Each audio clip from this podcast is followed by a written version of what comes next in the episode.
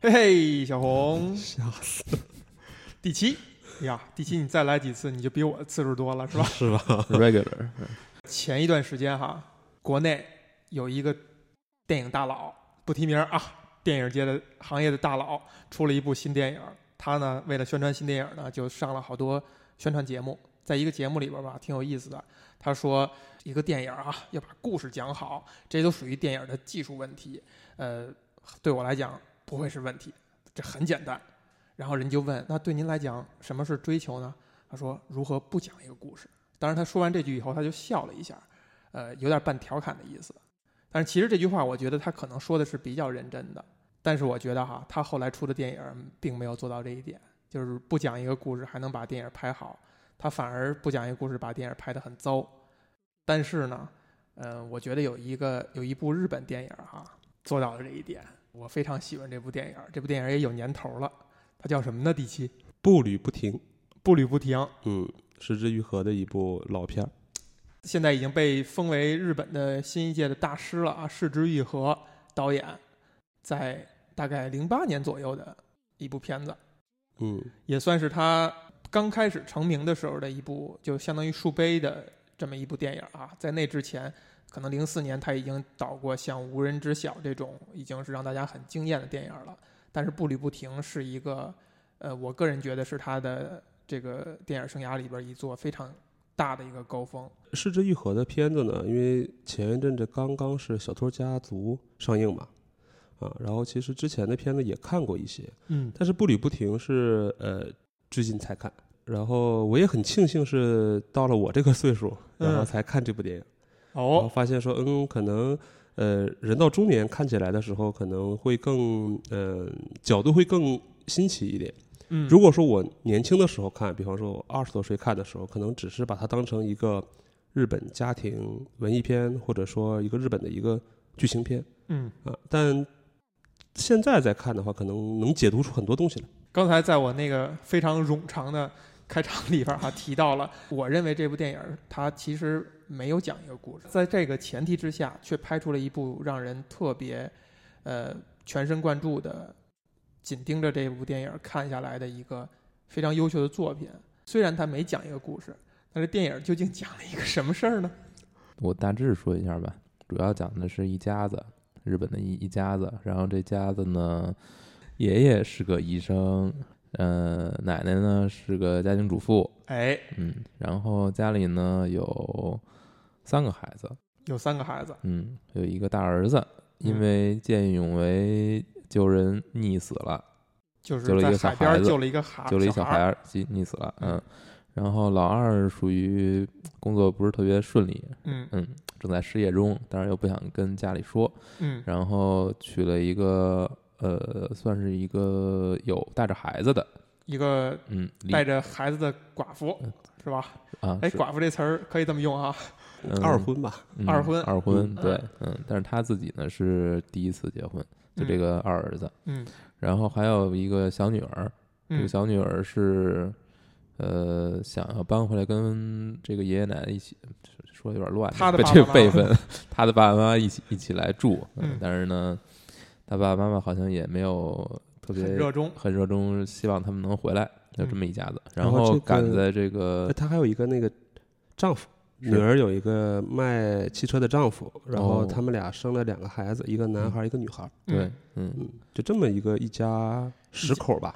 嗯就说当时我在看的时候呢，其实是，呃，就像小吕老师说的，这个电影可能并没有讲一个完整的故事，但是呢，你看完之后，对这十口人，甚至是那个就在电影中没有出现嗯嗯呃去世的那个哥哥，嗯电影也有一个很深刻的一个印象。嗯，这十口人哈，其实还有几个角色是属于呃若隐若现的，比如说大儿子其实也是有婚配的，只是没有孩子。他的这个前妻，呃，在他这几个人的谈论当中呢，是已经改嫁了，就是大儿子去世以后，他已经改嫁了，然后跟这家人几乎就没有什么来往了。然后他们去共同去探望大儿子墓地的时候，发现墓地上插着花儿，然后就在聊天中猜可能是前妻来去在忌日的时候来扫墓。然后再有呢，就是刚才说的这个二儿子哈、娶了个呃寡妇。为什么是寡妇呢？就是她的前夫也是呃死亡，就不是说是离婚，是死是死了，然后带着一个儿子，就这两个人看似是跟这一家子没有呃血缘关系的这么一个关系。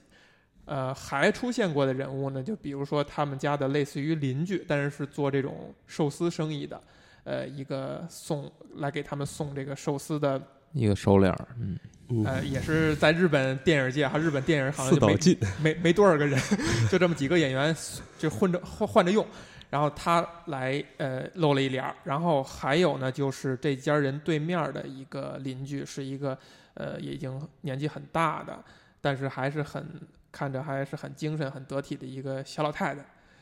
呃嗯说老太太其实都有点儿对，过过了哈，嗯就是对但是岁数是比较大了嗯。，但是开场就给自己说说了个旗子， 嗯，自己给自己立了个旗 子，然后就硬就挂了。哎，但就这么些人啊，这么多还个有角色，还有一个还有被就是救的那个孩子，啊，对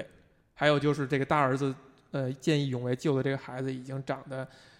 呃，白白胖胖的，人不五人不六了，嗯，呃，来到他们家去，相当于拜祭他的恩人吧嗯。嗯这么多角色，这个扔在一部电影里哈、两个小时的时间，却没有一个非常戏剧化的一个故事，但是却把一部电影给撑完了。哎，嗯这就是我对这电影的一个初步的一个印象。然后这个问题就一直这困扰着我，就是为什么一部不讲一个故事的电影还会让你觉得那么好看？它其实是有一个比较浅的故事，嗯就是呃，爷爷奶奶，嗯，或者说这个老太太跟老爷子啊，在一个周末的时候邀呃邀请他，或者是他的女儿和他的二儿子都约来吃晚饭，嗯，就是这么一个团聚的故事。有一个很确定的由头，就是啊给大儿子的忌日，就是他这是相当于他们每年相约一定要见的一个，相当于一个硬性的条件吧。对，所以这个故事就是说啊，大儿子这个忌日嗯啊，可能他的二女儿跟啊二儿子跟三女儿都会来，嗯有的可能是住呃一晚，有的是可能不当天住就就走直接走了。嗯，就是讲这么一个很日常、很日常的故事，集中在这两天一晚嗯啊，就是看起来时间很短，事儿也很小，嗯啊，但是就像刚才说的，却能把这十几个主要人物，嗯。每个人物都刻画的非常的深。这个第七，你觉得你印象最深的？主人公吧，就是这个哎，呃二还有儿主子人公啊，主人公是二儿子，呃，他的名字在那个演员表里第一个出来哈， 但是哎你发现这个老太太树木希林的名字是放在很靠后、很靠后的，哎，这个挺有意思的。你觉得大二儿子是主人公？呃，如果先说到《树木心灵》也行，因为我们都知道，其实这部电影是石之愈合给他母亲拍的嘛，嗯啊，就是他拍上一部电影的时候，好像他母亲就是得病，然后去世，然后嗯他是觉得说啊，我一定要拍一部跟自己母亲有关的片子，嗯我才能把这个坎儿过去，嗯所以他才有这个想法，而且是直接就找了树木希林哎，啊，就感觉就是说我写完这个本子了，我给您看啊，嗯您如果不演，那这就算了嗯，啊，您如果演就就演演 演，就这就特能这就能拍，就特别像我跟小红老师上次聊的那个《迷失东京》啊，就是那个科布拉就是给比尔莫里嗯，啊，我这个本子给你了啊，你你要来演，就演。对你演一演，你不演我就想各种办法让你演。你看，哎，这你提到了一个日本人跟美国人的区别哈，美国人就我想办法让你演，日本人就啊那就算了。 对，呃，所以可能这里面就是呃，大家可能觉得说啊，这个树木希林的这个戏份应该是比较重的嗯，啊，但是我可能还是关关注在这个二儿儿子身上，对吧？是一哎，个、会有一些自我投投呃射、吗？对对对，嗯 就是人们都喜欢看这个人是不是跟自己很像，或者说这个设定很像嘛。嗯，那他是一个中年有有家有的家有业的这么一个男男性吧，有家对暂时无业，也算有业吧，他嗯就算是兼职或者是那种自由工作者吧。对嗯啊、就可能先简单说一下，比方说他，呃，有很有很好玩的设定，比方说他他的哥哥嗯在他眼中应该是个很优秀的哥哥，嗯啊，他的父亲是个医生，嗯，在日本也是一个受人尊重的职业。哎，啊，我觉得就回到了一个所谓的套路，但可能很多家都有的，就是可能父亲对于大儿子可能会偏爱，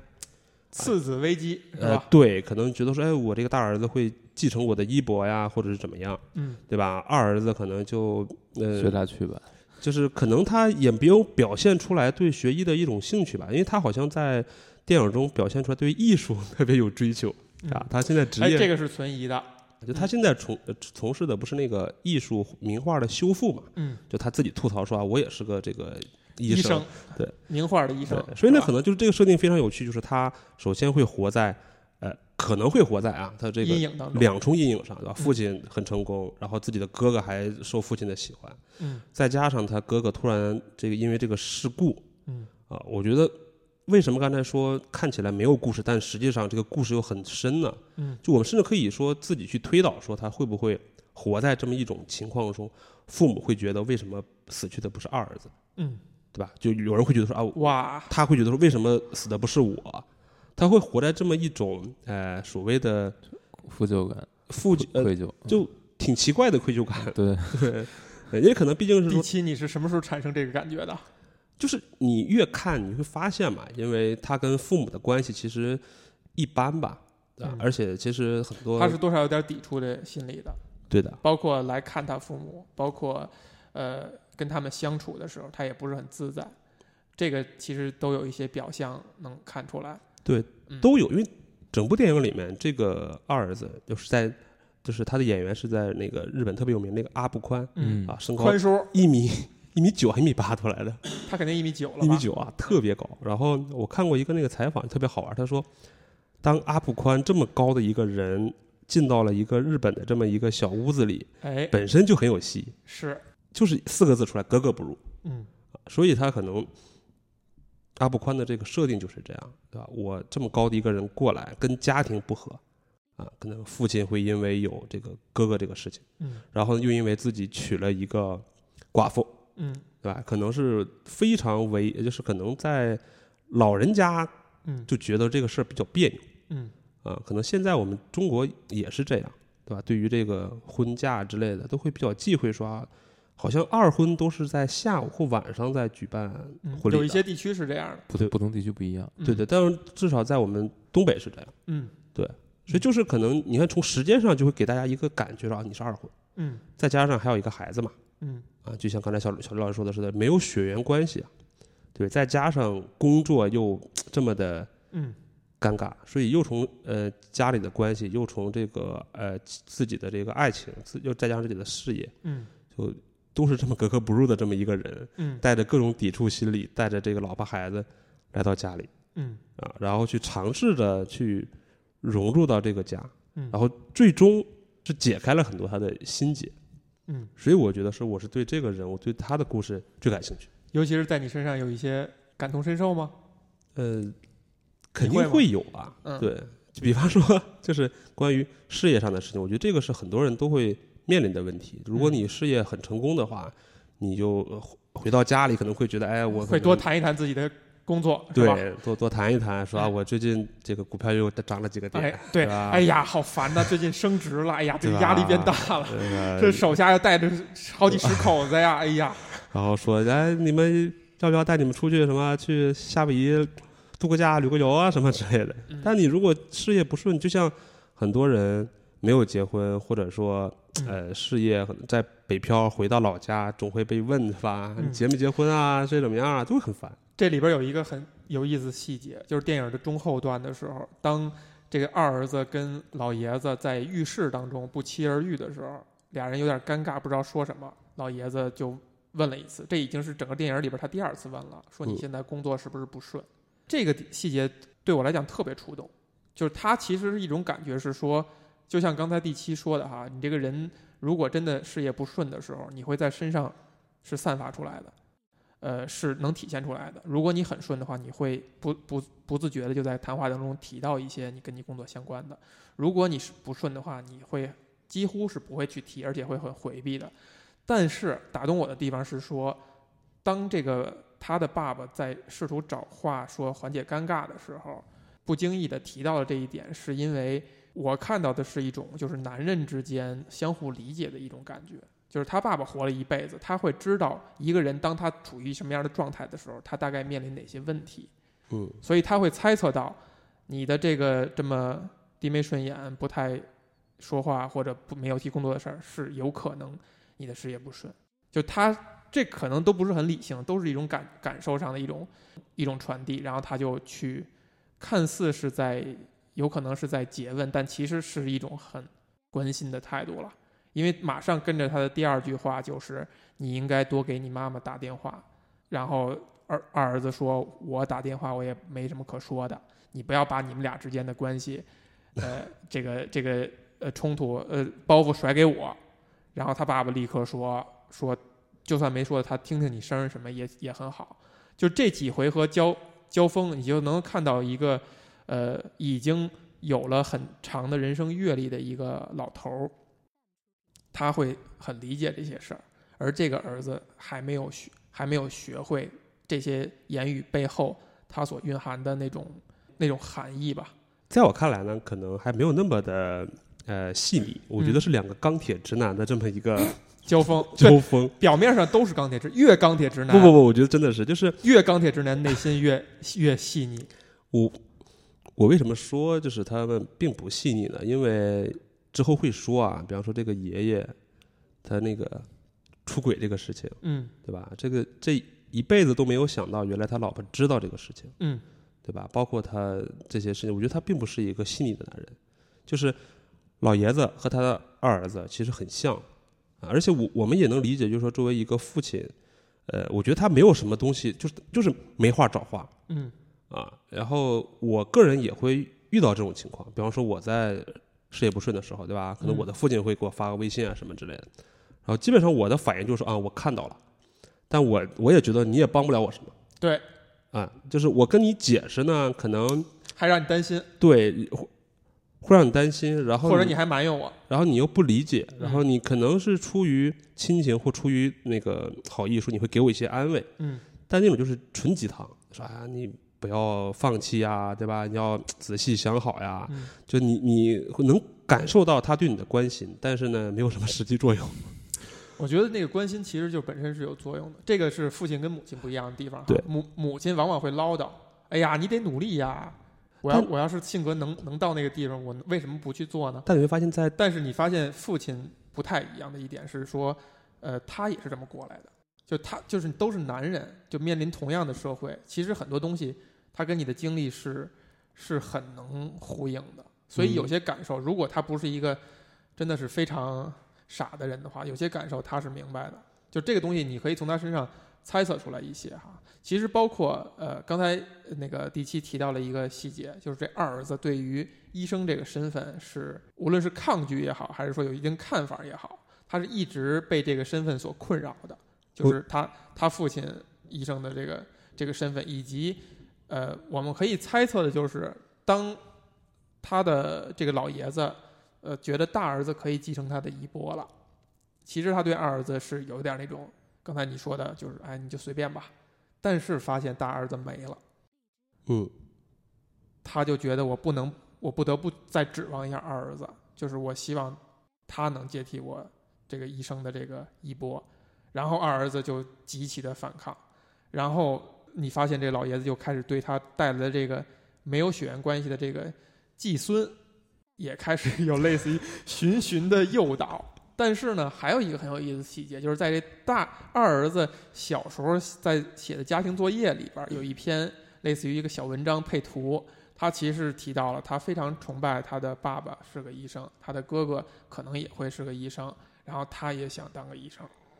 就是非常朴素的一个小孩儿的情感的流露吧。嗯，其实我觉得这一点也可以分两个角度去理解，我们也可以理解成是一个小孩儿他在未经世事的时候，他他写了一个偏比较政治正确的东西。当然，我不知道日本的教育跟咱们的教育肯定还是有区别的哈。这这个这个，如果是一个中国小孩写出来的话，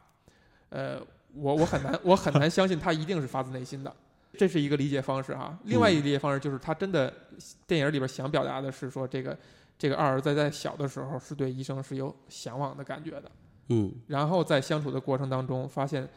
这个次子危机永远是不如哥哥，呃，被大家的重视程度也不如哥哥。我办的好事儿全被你们继承是哥哥身上的，然后哥哥办的那些糗事儿全被你们继承是我身上的。他会带着这种阴影，然后慢慢的转化为他对医生这个职业的一种怀疑和抵抵触吧，抵对触，然后选择了另外一个在大家看来很不就有点不务正业的那种道路。就像这么一个二儿子就能单独拍成一部电影了， 对嗯吧？他他从小他面临这个家庭的环境，然后自己的志向，结果发现啊，家里原来都重视大儿子，嗯然后自己再慢慢慢慢经过这么一个曲线，最后回到现在这个样子。嗯所以他，所以就像又回到点题嘛，就是他没有故事，嗯，但实际上背后的故事让你遐想很多，对你能去脑补出来。就是如果真的是按咱刚才说的这些哈，其实它不是一个很不常见的一种设定和东西，因为我们都能够想到一个次子他能所面临的这些所有的这些问题，只不过加了一层说是那个大哥不在了。但你从这故事里，你反而还看到一些他又反转回来，比如说二儿子是很在乎这个哥哥的，他对他对这个哥哥的感情，虽然他会多少有一些呃觉得活在哥哥的阴影下，但是他是非常在意的，而且是跟他哥哥感情也是很深的。比如说，在他刚露面儿的时候，他的这个新娶的这个寡妇媳妇儿说：“呃，毕竟你是家里的长子。”他立刻纠正：“我是二儿子，我是我是二儿子。”而且而且只点了这么一句，就他是很感念他，就不能说感念吧，是很就是觉得他有哥哥这个身份是应该被重视的，是一个应该被被记住的。嗯，而且之后还有一个细节是，我觉得他是这个家里面第二个想念他哥哥的人。第二想念的，对，嗯，第一肯定是他母亲嘛，嗯树木希林那个老太太。嗯。第二就是他，嗯因为有个细节是在电影中后期，有一个蝴蝶，蛾子吧，应该是蛾子，嗯晚上出来的嘛，飞了进来，然后呢，老太太就说：“哦，这是我的儿子。嗯”基本上大家都能明白这是一个，对吧？假的东西嘛。情感寄托，对。然后他的父亲表现非常的冲恼啊，你恼这怒你是啊，是不你是太丢人了是吧？对你吧这个这多可悲啊！然后大儿那个二儿子可能开始还阻止一下，但慢慢这个气氛一上来，然后嗯他也觉得、呃这就是我哥，嗯所以我觉得他就是真的像小老师说的，就是真的非常喜欢他哥哥嗯，啊、没有说太多的什么一些记恨，说啊你你夺走了我应夺走该了属于我的身童上我年的，爱，对是？吧？可能他们就是你是我的偶像，嗯啊，然后你又因为这个事情遭遇了不幸嗯，啊，心中肯定是带着怀念、愧疚以及向往等等这些事情的一些东西。就是我们会不会因此去想哈？就比如说他的哥哥其实没有那么优秀，有可能啊，只因为是只是因为你看啊，有很多很陈词滥调的东西说，比如说两这个一对儿情侣，然后其中有一个去世了，然后当存存活这个这一方又找了另外下家儿的时候，他的下家儿会说哈，小刘老师这几个用词， 你连我的一个指甲盖儿都比不上，这个词太……他的下家儿会说，下家我儿你嗯如何你如何竞争过一个死人啊？其实这句话是挺有意思的，就是这个人已经死了，那他停留在在世的人当中的脑海当中的永远是那些特别美好的东西，而且你会慢慢的把它就是记忆这东西嘛，就是剔除你不想记的那些东西，记住你想记的那些东西，然后慢慢的把它朦胧化、加滤镜、 美化。让它形成一座丰碑，这这个就跟我们现实当中就有一些很很多年轻的就早逝的这些明星也是这样的啊。比如说每年四月一日，我们都会怀念一位 一位一位明星，你也会把他美好化、神化，他的那个不好的一面，慢慢地就会被大家不再谈及。嗯，呃有一个电影，就英国电影吧，好像就是说有一个组织，就专门在摇滚明星或者是那些什么明星最辉煌的时候把他弄死，暗杀掉他，然后再换个替身什么之类的，说就是在辉煌的时候，然后终结他什么之类的。嗯，忘了那部电影了，这个其实也是感觉看这个《步履不停》这部电影，你会觉得这个哥哥其实被他们符号化了。嗯，我觉得小刘老师正好可以转折到第二个主人公上了，就是他的那个二儿子老婆，他也面临同样的问题。哎，她的老没公错儿，去世了，对她吧？她的老公，她的前前任去世了，是对吧？，呃，因为肯定会大家会觉得说啊，得不到的是最好的嘛，或者说 已已然得到了，不是，就是、嗯就是再也得不到就了。就是对你你你就是什么。呃，曾经有一份真挚的 放在我面前，我没有珍惜，直到什么失去了。嗯所以可能对于大儿子，嗯整个这个家是带着像你说的符号性的一个这种一个崇拜也好，或者是美化也好嗯，啊，他们会觉得说，我的大儿子如果没有因为这个事情，他可能哇，他现在就是王，考考到了就是东大神，对吧？考到了这个日本最高的学府，然后去了最好的什么外科医生，然后当了全世界最牛逼的什么什么，对吧？我嗯丰功伟绩，然后光宗耀光宗祖，耀祖，这都是一种理想化的事情，而且他正好具备了这个基础，就可能他在学校是真的是表现过人，对，其实这个符号，我觉得还有它，它其实是有多层的一个意思啊。一个是说我们刚才提到的，可能把大儿子的是，就把他把他身上那些最光辉的东西记住了，然后并且持续不断的谈论，然后对强而且强还化有这个概念而且还把他那些不光辉的事情丢给了二儿子。 丢给了二儿子身上，是吧？ 二儿子无无缘无故地 背了这么多东西，好家伙，你活着你让我有阴影，死了还有阴影。对，还有一层含义呢，是说这个这个大儿子这个符号呢，其实是他们聚在一起的一个借口。呃，甚至你会感觉有的时候他们自己是知道这一点的，就是我们因为大儿子这个机制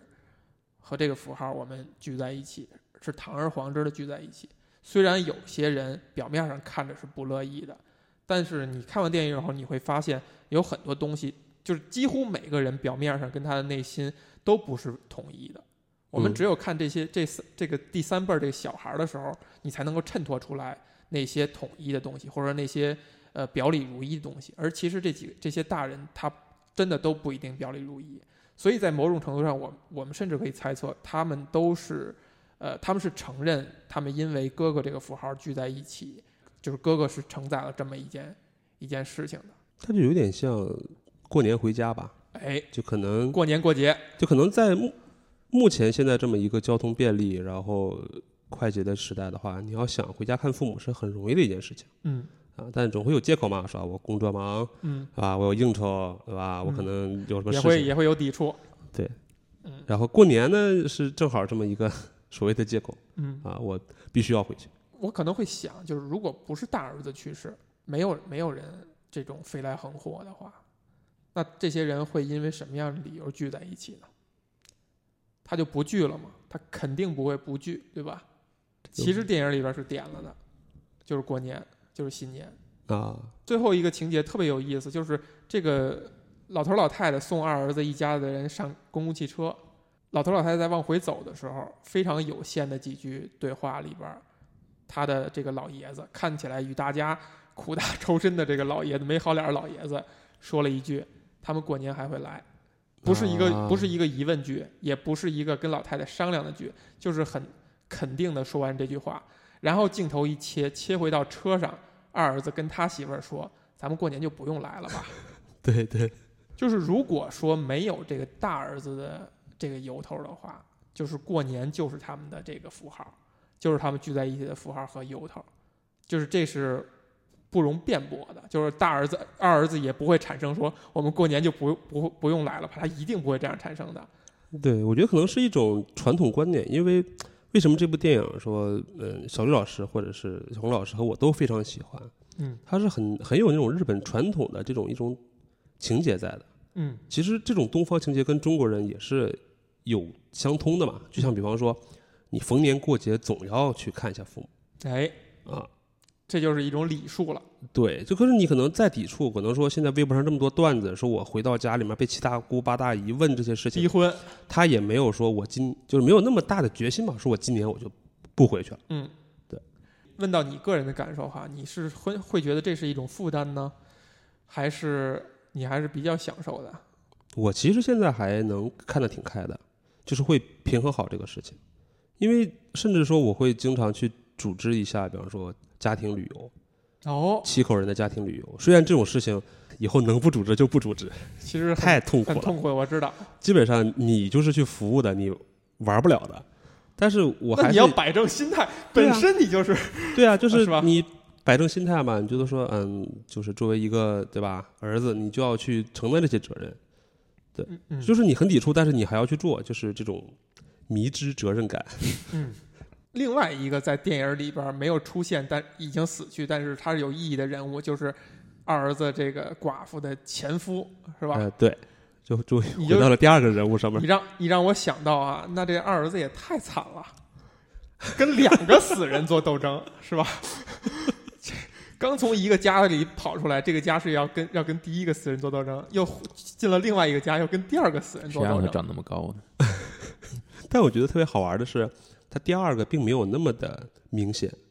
就是说明他的这个老婆啊你不觉得没有那么明显，是因为篇幅不够吗？没有。我是觉得他这个嗯电影里面把这个儿媳妇啊描绘的实在是很好，太完美非常懂事儿，啊，是就不是是因为上了一定年纪了，就可能他经历了带着一结小孩婚儿也不生太子，容易被嫁，对吧？他爸他这老爷子已经点出来了，有个孩子的姑娘不太容易再就是改嫁，在中国不叫拖油瓶嘛？拖油瓶儿。对啊，就都有专门的词汇来哎去表述的。嗯，对啊，就是这么一个女人，她经历了结婚、生子、丧偶。嗯，我觉得真的是在这么短的时间内，她她就肯定感悟的事情要比别人会多很多嘛。你会觉得他在这两个小时当中表现非常优秀。对，我觉得她是很珍惜她现在这位老公的。嗯，所以她肯定不会说刻意的去活在另一位的这个阴影之下，嗯说我的前任怎么好，怎么好，怎么好。嗯他觉得那已已经过去了。嗯，我觉得真的是就是儿媳妇儿跟这个家庭，她虽然他很主动的想去跟她他是一个外人，对吧？们亲嗯近，她是个外人，那这个家一直沉浸在这个里面，嗯嗯，但是是她是跳出去的，嗯，对吧？那可能她的加入正好就是让这个家庭也能走下去。嗯，对，可能说你看我吧，对吧？我我是一个女人，对吧？你是一个女人，尤其是在 你能不能入点戏，好吧？好就是在日本那个那个环境也是这样，其实对于女性来说，她的生存、她的工作还压力很大的吧？那就这么一个人，我还能带好我的孩子，然后能把我的生活过得很好，嗯，然后还找到了一个像你你们家这么优秀的儿子，你们可能不觉得，但是我觉但是我得觉得很优秀，你们是儿吧子很优秀，对吧？又长高又高又帅，又帅，别这样，别这样，嗯就是他会很乐观的去积极的去推进这个事情。嗯，甚至之后又有了一个他们俩自己的女儿。哎，我觉得这个符号真的是，它既代表了两个人的情感嗯会越来越好，嗯还代表了两个人的家境更好了，对吧？哎因为你最后一最后一不光有一个画面女儿，还开上车了，是吧？对吧？这是最后一个画面是人家开着车了嘛？那那虽然说开车不是很，也不是说说明人家很很富有，但是就是说我已经开始能够嗯养让这个活家一庭走上对正轨对对了。对嗯，其实围绕着这个， 他这个寡这个新媳妇儿哈，身上有其实挺有意思的细节，比如说在电影中段的时候，发现他这个新媳妇儿哈躲到一个屋子里边儿，坐在这个榻榻米上面休息，就是一副很累的这种样子，说我我想休息一会儿，就是她被她这个她老公发现了哈，躲在一个屋子里边儿。就是她感觉她在之前的这一段时间是很劳累的，我说的之前一段时间是他从进家门儿一直到休息这一刻，他其实是很高度紧张和呃用力的去扮演一个好的新媳妇儿，以及让这些人就很很很努力的融入这个家庭，他是很花力气的，所以他需要歇一歇。对，因为他是一个新人嘛，哎，他要第一次的他是去个新 人，他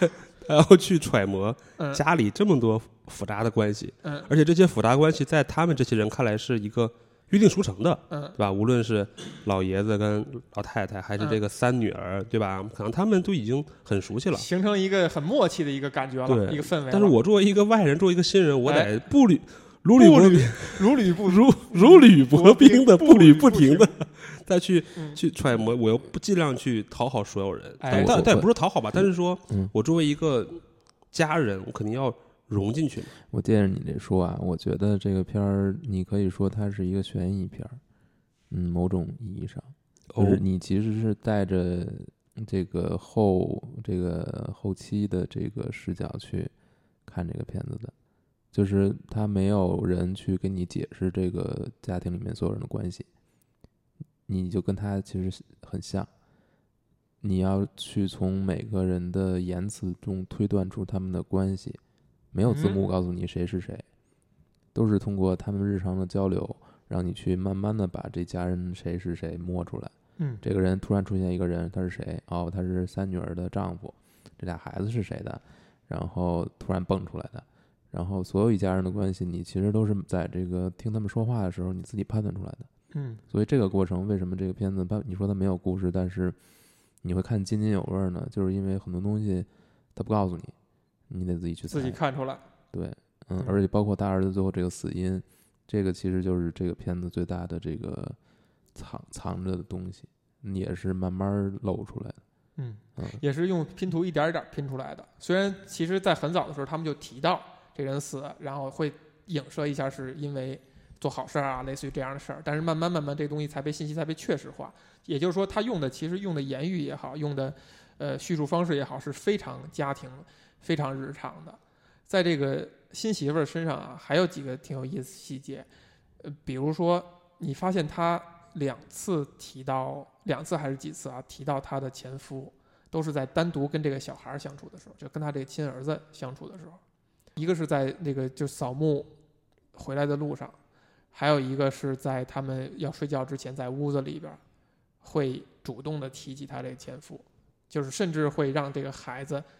记住他，他或者是感在感念这个人。他是在帮他儿子过那关嘛？呃，因为他现在他儿子始终但是不你肯你不肯你叫他你父亲嘛。你看到你看到他儿子其实早过这关了。刚才小红说那点我，我觉得特别有意思，就是你观众是像是前妻一样的视角，不是是前妻新媳妇儿一样的视角去看这个电影儿。我觉得可以再推一步，其实观众是是带着这个儿子的视角去去看这个电影儿，就是这个继子的视角去看这个电影儿。呃，而且你会产生的这种感觉是，会跟他这个继子的感觉是是很像的啊。呃，我我我我刚才把把那点说完，新媳妇儿两次提这个自己的前老公，只有在跟儿子这个语境下提，也体现她是非常小心翼翼的，就是她心里。就像咱们刚才说的，一个死人，对吧？嗯一个死人，我就无敌了，谁也抵抗不了，敌敌不过他。而且感觉好像俩人肯定是关系很好的，然后飞飞来横祸，这个这个老公死了，这种思念会被什么勾起来呢？就会被一个家庭氛围、家庭生活去勾起来。就是我是一个外人，我来到这儿以后，我我虽然看大家对我都很好，但是你能一定能感受到他们是把你当客人一样。包括他会去着重的去看这些细节，他每一个细节有可能的细节都会理解成你们还把我当客人，把我们这个家，把我跟我的孩子当客人，他会去很敏感的去注意到这一点，所以在这个时候他会更更呃想起或者说更怀念他真正的亲人。那我在这个语境下，其实就是他的前前任老公，但是他会有心小心翼翼的包装这个他的这种感情，包括在他被这一家子人有一些言语不不自觉的去去刺激的时候，他也会忍住，然后去去化解。就比如说这个这家老爷子说，呃，对吧？一个女人带着孩子是不好改嫁的。哇，你看这这个这新媳妇儿这脸，哇，这这特别有戏。然后赶紧，哎呀，我遇到了一个这么好的男人，肯要我，等等等等。他需要去调动浑身的解数、大脑去化解这些东西，但当着自己这个儿子的时候，是可以去流露一下对前夫的这种怀念的。但是当这个二儿子进屋以后，立刻又收收起来，或者把这东西用一种调侃的方式去去化解掉，还挺不容易的哈。对，我接着你说，他甚至都不是客人，他是个敌人，对吧？就是父父亲，就像你说，在当着这个全家人的面儿就这么说，他都不是指桑骂 指桑骂槐的感觉了，就是对吧？啊就只直只怀马怀，对啊。然后父亲是这样，母亲呢有一个细节也是这样，他说：“哎，嗯，过来，我送你套和服。”哎，然后呢，看他脸色红晕，说：“啊，你是不是生病了呀？”他说：“没有，我喝了点啤酒。你叫我名儿干嘛？你是不是脸色红晕了？ 原来原来你是脸色红晕了。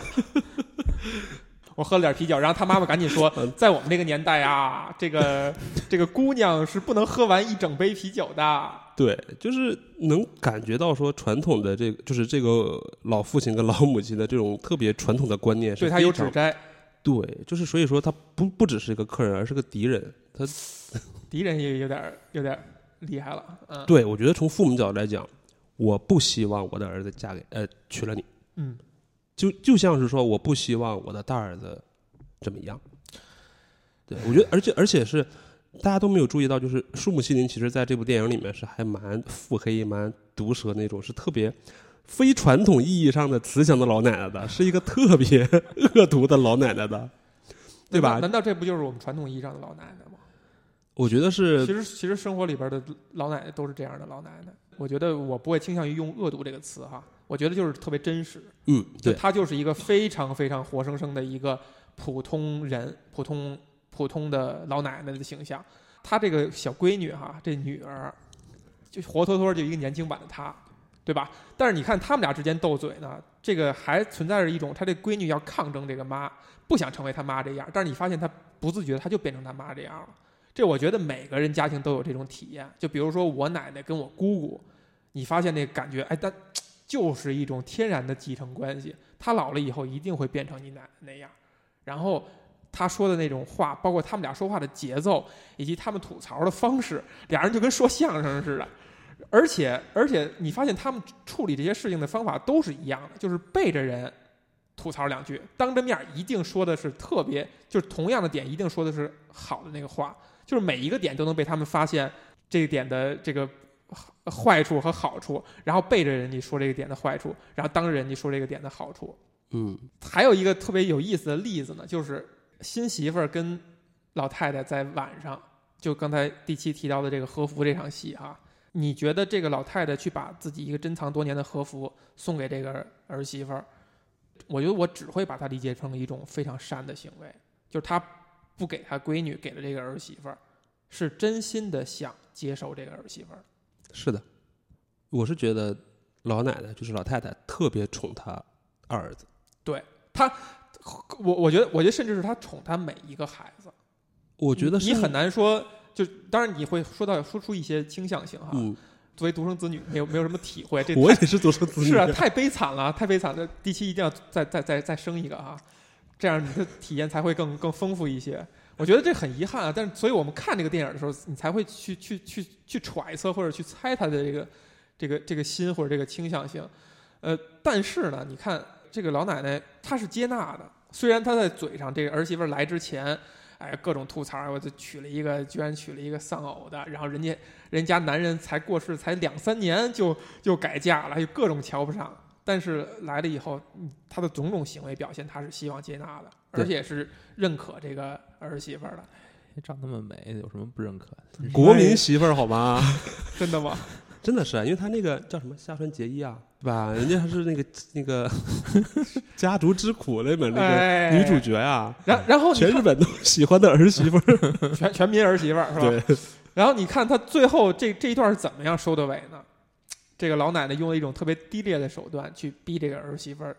再生孩子，对吧？提起来了，你跟二儿子不趁着年轻赶紧生个孩子，啊然后还没等人家给出很明确的答复，哦，你是顾虑到你这个以前这儿子，也对，也对，也对，也对，这样他会受不了，他就用这种反话去怼着你嘴，就是如果你不生的话，那你就是被我说中了。这个时候电影的技法特别有意思，它不是正反打，它这个电影就这个镜头就盯在了这个儿媳妇儿脸上，你就能够看到她这个脸从一个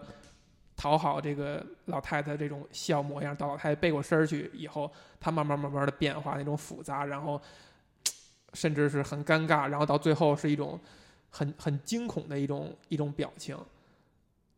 这个就是代表了这个老太太哈、为什么刚才说她我我不希望用恶来形容他，是一个普通的人，就是这个普通的人有身上有很多的生活智慧、生存智慧，但是他这些生存智慧是不保护自己的，他会让别人觉得他是厉害的，让别人觉得他是可能会招人讨厌的，而且会为了他的目的。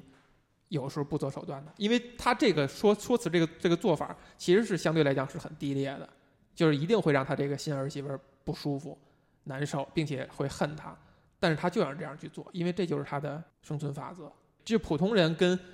这个金字塔顶端的人的区别是在于，他不在乎这个别人恨他，或者说觉得他不好，觉得他品格没有那么高尚，嗯，因为我刚才说的恶毒也是加了双引号的，加双引号。因为我的观点还是觉得树木希林这个这个呃妈妈是非常宠她二儿子的，嗯，我觉得甚至要比她大儿子跟三女儿都要高一级别。哎，是的，就是当然了，就是说那个大儿子这种这种呃死去的大儿子这种这种感情是无法取代的嘛，包嗯括他看到那个蛾子进来之后这种情感特色。三女儿肯定是因为就传统老太太肯定会觉得说嫁出去的女儿泼出去的水嘛，哎，对吧？而且在很实际多上也的是，在很多的细节上都表表现出来了，说你的那个三女儿想过来住，嗯，对吧？他就回避这个问题。老太太，她是一个很自私的老太太，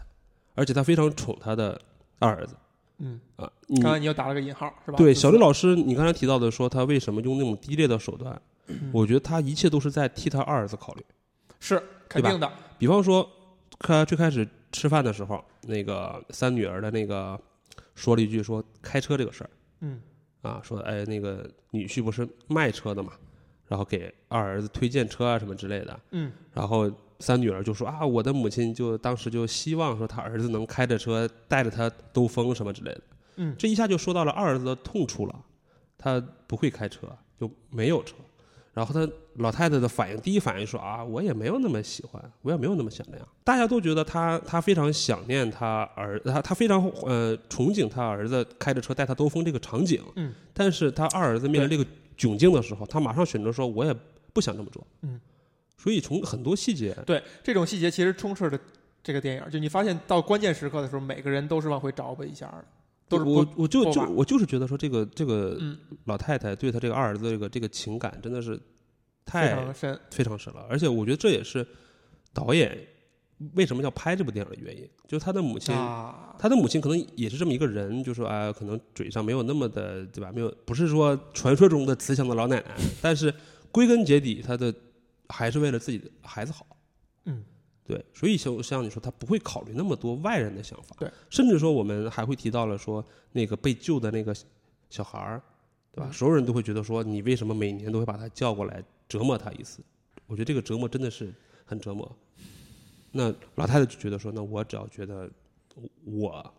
这么对我儿，我这么做是对我儿子好就行，对我死去的儿子好就行，或者说我只要让我心情能够好一点就行。嗯，对，所以我是觉得说他就是这么一个很自私，但是他对二儿子的情感要很高的这么一个人。关于他把这个每年都把这他大儿子救的这个小孩儿蹬回来受一次痛苦这个事儿，我觉得挺真实的吧，嗯嗯，就是让你一下就觉得这个片子在讲，他在讲的东西是可信的，嗯，不是说在编一个故事，或者说起码他在编的故事的时候，他会更真诚一些，呃，嗯不不是说给你灌鸡汤，嗯不是说在塑造一个很虚假的人物，而是尽可能的去捕捉一些不太美好的东西呈现在你面前。但是这些不太美好的东西，就是现实生活中，我们都会碰到的。而且会回避谈及的。嗯嗯，而且我们的反应，其其实我们的第一直觉反应是跟他们是一样的。就比如说，把这个自己亲人救的这个小孩儿每年都蹬回来哈，虽然是好言好语，然后好招待，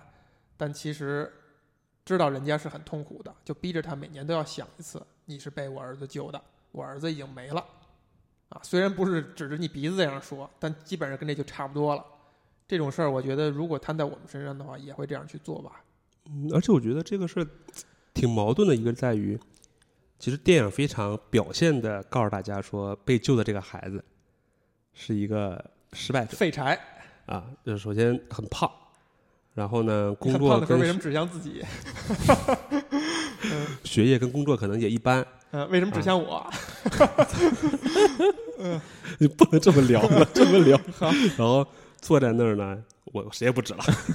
坐在那儿呢就腋下出汗。我觉得腋下出汗好像真的是日本，我又看很多综艺啊、嗯后背也出汗。呃，腋下出汗真的是在日本好像是还挺敏感的一个事情。对对对对对，因他为们会喷那种特别灭绝人性的东西，喷在身上就不出汗了，但是你身上会非常非常难受。对，因为日本好像是腋下是一个非常敏感的一个或者是隐私的一个部位，嗯，对，所以他那儿出汗的话，因为我看了很多种很很多的综艺日综都是这样，就是女性的这个腋下一旦出汗之后特写 就过去了，就觉得表你很紧张啊，你很热呀、惨了。我觉得在于矛盾是在于说这个这个母亲啊，嗯你是怎么看待这个孩子的？你他是过得好你舒服呢，还是哎过得不好你舒服呢？哎，你这个点太有意思了。我觉得这个点是在于他过得好他也不舒服，过得不好他也不舒服。就首先，如果过得不好，像现在这样是个嗯， loser，对吧？我我这么我这么好一儿子，为了救这么一操我 loser，我我他妈儿子现在就你，你他妈这样对吧？天天怎么地？我哎，我儿子死的真是太不值了。好，嗯如果过得好，这走上人生生的巅巅峰峰，娶了白富美，然后事业有成，心想说：“我操，我儿你的所有东西都是我我儿子我应该给你应的应应该是我儿子的，嗯，对吧？是我儿子给的你的。”所以我觉得真的是太折磨自己了，就是你每年都要让那个人痛苦一下，然后那个人无论过得好与坏，你自己都要痛苦一下。嗯，就是太真实了，这个是。但是还是会这样去做，会吗？其实我这个觉得可能这部电影希望就是说，可能如果真是往鸡汤上走啊，说经过了这么一层家庭的这么一个团聚之后，如果每个人都往前看了，那有可能不会再请他来了。唉，就我我们当然小我们当然也希望是这样，就像我说的，就是无论你你怎么样，都是所有人都痛苦的一件事情。我第一次看这电影的时候，我觉得这块儿是他拍的比较直白的东西，就是他会让这个老太太跟二儿子产生这么一个对话，针对这个小孩儿每次每年都叫他来有一个对话，把相当于把一些事儿给明白的讲出来。嗯然后二儿子是很不理解的，并且看到他妈妈说：“我就是要，呃，带着这个仇恨生活下去。”他二儿子是一种很惊恐的一个表情，就其实是很不理解的。我觉得好像是给拍白了，但是可能后来看的时候发现不是，就他其实是有一些多层含义的。二儿子这个表情可能带着是一种政治正确，就是我们每个人可能你如果让他表达观点的话，他都会去这样去说，放下仇恨。你你再怎么做，你也不会改变这个事情的结果了。你为什么还要这么徒增烦恼呢？哎，包括像刚才第七说的，你为什么还让自己这么仇恨？他过得好你也恨，他过得不好你也恨，是确实是这样的。就是理性去想，确实是这样的。对，但是你但老太感太性上来说没对办法过。老太太老太太的感觉就是说我这是我唯一的选择。这也分两个点，第一点就是人永远逃不出这一关，就是你再理性，你到这种关键问题上，你的感性永远是很强大的，除非你是一个特别特别冷酷的人，这种人不是普通人，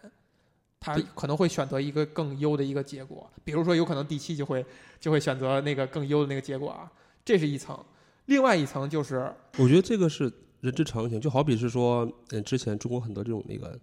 案件嘛，嗯，就是我自己的孩子被另一个孩子，对，我杀了我就要复仇，我就要杀人偿命，嗯，你赔钱，按按照道理来讲，你说从纯理性、纯冷酷的角度来讲，，对，我的孩子已经没了，嗯，对吧？那与其是怎么样，那对方已经接受了法律的制裁的前提下，嗯，然后他能拿出一些金钱来补偿我，嗯能让我之后的日子过得好一点，嗯，我觉其得实这是很理性的，这是这是纯理性的嘛，对吧？嗯但是在现实生活中，是不很是多这人样对对都觉得说我一定要我一定要你偿命，还有一层就是，你发现当人老到那个程度以后，他确实需要一些信念支撑自己活下去，就才能让你的人生过得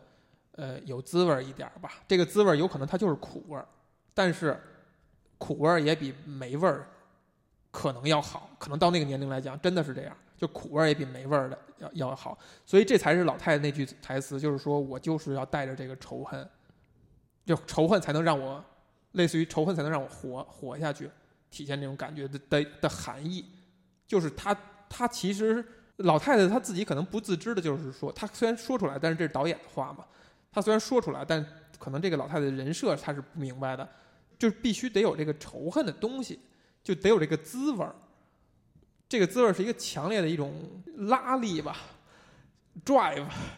才能让你就是很有这种活下去的动力。嗯。但为什么我说就有可能？我觉得这部电影是讲他会忘记呢，因为第一，我们先说这个老太太她的一个特点，她的性格特点，嗯我觉得她就是这么一个人。哪个细节呢？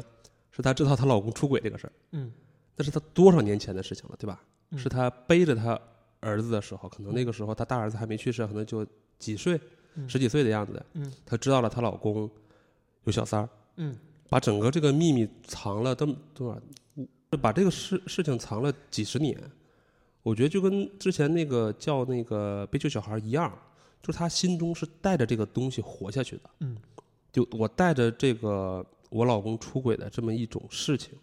活下去。我带着这个我儿子为了救他，然后他去世，我一定要去缅甸他过来。嗯，但是有一个很好的细节，就是在于他最后一个晚上，老太太说我要听首歌，就放了那首歌。嗯，然后他他老爷子把还这不秘知密道，翻出来了。对吧？老爷子躺在这个浴缸里就调侃说：“哎你怎么放这个歌呢？”老太太就把这个秘密说出来了。就是我觉得是不老不不不老不不不，第七第七第七， 你这你这个解读是有有有有点有点出入的哈。老爷子是知道的，老爷子不知道的，特别忐忑。他在听这首歌的时候，你发现他整个人状态已经不对了，他是忐忑的，但是他没有确认这老太太对啊呀是因为这个事儿知道，所以他在浴缸里边他是试探了一下，对，所以他最后然后他发现，哎呦，我操，原来他是知道的，对呀、就所是以确确定了这个事情了。所以我说我是站在老太太的角度，嗯嗯就是我想开了，真的就是就是这件事情，我为什么藏了这么多年，我没没有说，但是因为今天这么一个晚上，我告诉他，就是说我告诉我老公，我知道你这个事情，但是我并没有在意这个事情，我把它藏在了心底，嗯，对吧？可能是我带着怨怨恨、带着愤怒、带着什么东西这个东西，但是在今天这个晚上之后，我把它释放出去了。嗯对，所以这是为什么我说我我会站在一个好的角度，一个鸡汤的角度，说经过了这么一个晚上，嗯大家可能老太太也好，对于大儿子也好，对于自己这个老公的事情也好，可能都释然了嗯啊，都往前走了。在这部电影里面，就是就像小绿老师说的一样，他才是主角，对吧？他的这个，我我觉得哪他说了？你刚才觉得他是主角嘛？我质疑了你说对主角是就大儿子，就他的其实呃戏份很足，而且很有故事嘛。比方说一个小细节啊，就是小钢珠哎，啊开国始庆大哥开始大家觉得说这是一个传统意义上的废柴慈祥男人，的老太太，每天对怎么怎么照顾家里，对吧嗯？然后发现一个小钢珠，她三女儿第一反应是说是不是我爸的，嗯，？对吧后来觉得人设不对，我爸不会干这事没儿，有没有，是她她，我觉得这个细节就是生活中的细节。如果是她爸的，她第一反应是他妈一定要吐槽这件事情。啊，哎呀，拿到小钢珠，然后这谁小钢珠啊？然后他妈肯定会说啊，小钢珠是不是那个老头子的？他嗯到到老了没有什么事情干，今天就把这件事情巴拉巴拉说一大堆。说对，但他老太太一句话没说，你觉得不对 了，特别我尴尬。嗯，然后他女儿一下就反应过来了啊啊，原来是 你的。有意思，第七，有意思，这个细腻，这个解读很细腻，就是我我我觉得对吧对吧？就说你一下把这个老太太，就是说她她好的一面、坏就是善的一面、恶的一面，然打后着国她庆哥就不行了，生活的一面。柏青哥这个事情还真的 挺有意思的，因为他在日本文化中是很重要的一环，嗯对吧？就基本上在，而且 树木希林在《小偷家族》里面也打了一把柏青哥。哦，我我在节目里面还要说一下，就为什么我喜欢步履不停要高于小丑家族，小偷家族太多呢？嗯就是因为小偷家族表现的太太直白了，嗯，就是他打对柏青哥，然后他为了偷人家东西拿了一箱过去，我觉得太夸张了。但是大家都明白怎么回事儿，嗯但是在步履不停里面，我都没有打小，我又都没有，我都没有进那个店，我就是跟我女儿的一个对看你一话个，钢珠，对吧？我就把整个这个老太太的形象全都活灵活现的出来了，肯定哎，每天早晨把家里都处理好了，对吧？老爷子不知道散步去了，我自己偷偷摸摸的去玩儿，玩了一天特 别嗨，然后回来之后还得装作特别震惊的样子。嗯有一个就是也是中国发生的事儿，就是，呃，KTV 的一个事儿，说很多老太太、老爷子送完孙子、送完孙女去去唱 KTV，去那个上学之后回来一块儿唱 KTV，嗯就也挺有意思的。是是是是，对，就是我就在说嘛，那那对呀、你说一个导演啊，同一个导演，这些年发生了什么，让他从一个这样去处理柏青哥的情节的一个人，居然变成了一个那样的人，我非常个人情感的来说，非常带有个人意见来说，就是他为了拿奖，我真的是觉得就就是就就那小不偷家你族，这个意思就是说，评委欣赏水平甚至到不了我的观众的水平。我始终觉得《步履不停》是是玉和最高级别的一部电影，它可能是付了这太个我多非常的情同感。意，就是他最对，棒的一部。然后你看之后，《小偷家族》也好，或者其他电影也好，或多或少都会有一些之前的痕迹吧。嗯小红老师说悬疑，对吧？嗯，石之玉和后来拍了好多悬疑片哎儿，我都第三类杀 人，就我我 第第第三度嫌疑人吧，包括说嗯《小偷家族》也有这么一个线索嘛，就是说嗯我并没有告诉你这家的人的关系是什么什么什么，你自己你看需要去自己看嘛。嗯就包括各种各样的细节处如理父。如子，其实也是这样，不对并不知道这个，哎，这孩子突然间报出来，哎，报错了。对对对对，对就都是在去把他之前的经验再去用。嗯我觉得这个倒是可以理解，但是《小偷家族》拍的呢，可能就是让呃外国人一下就能明白，然后可能步履不停的拍的是偏东方一点的，偏我们这些对吧，就是嗯对传统观偏念东方强一一些点的，嗯就你能在里面解读出来的事情。嗯，对，可能在于国外来讲说，那我哎，我母亲去玩一局德州扑克，去那个拉斯维加斯赌博，有什么很正问题常吗嘛，对吧？但是博庆哥不一但样，是在了日本，可能就哎，唱 KTV 也不一样，对是吧？一个但老太太自己去给自己买一根炸鸡吃，其实也是很奇怪的一件事情，对不对？在传统的意义上，或者是可能会是这样。嗯，对。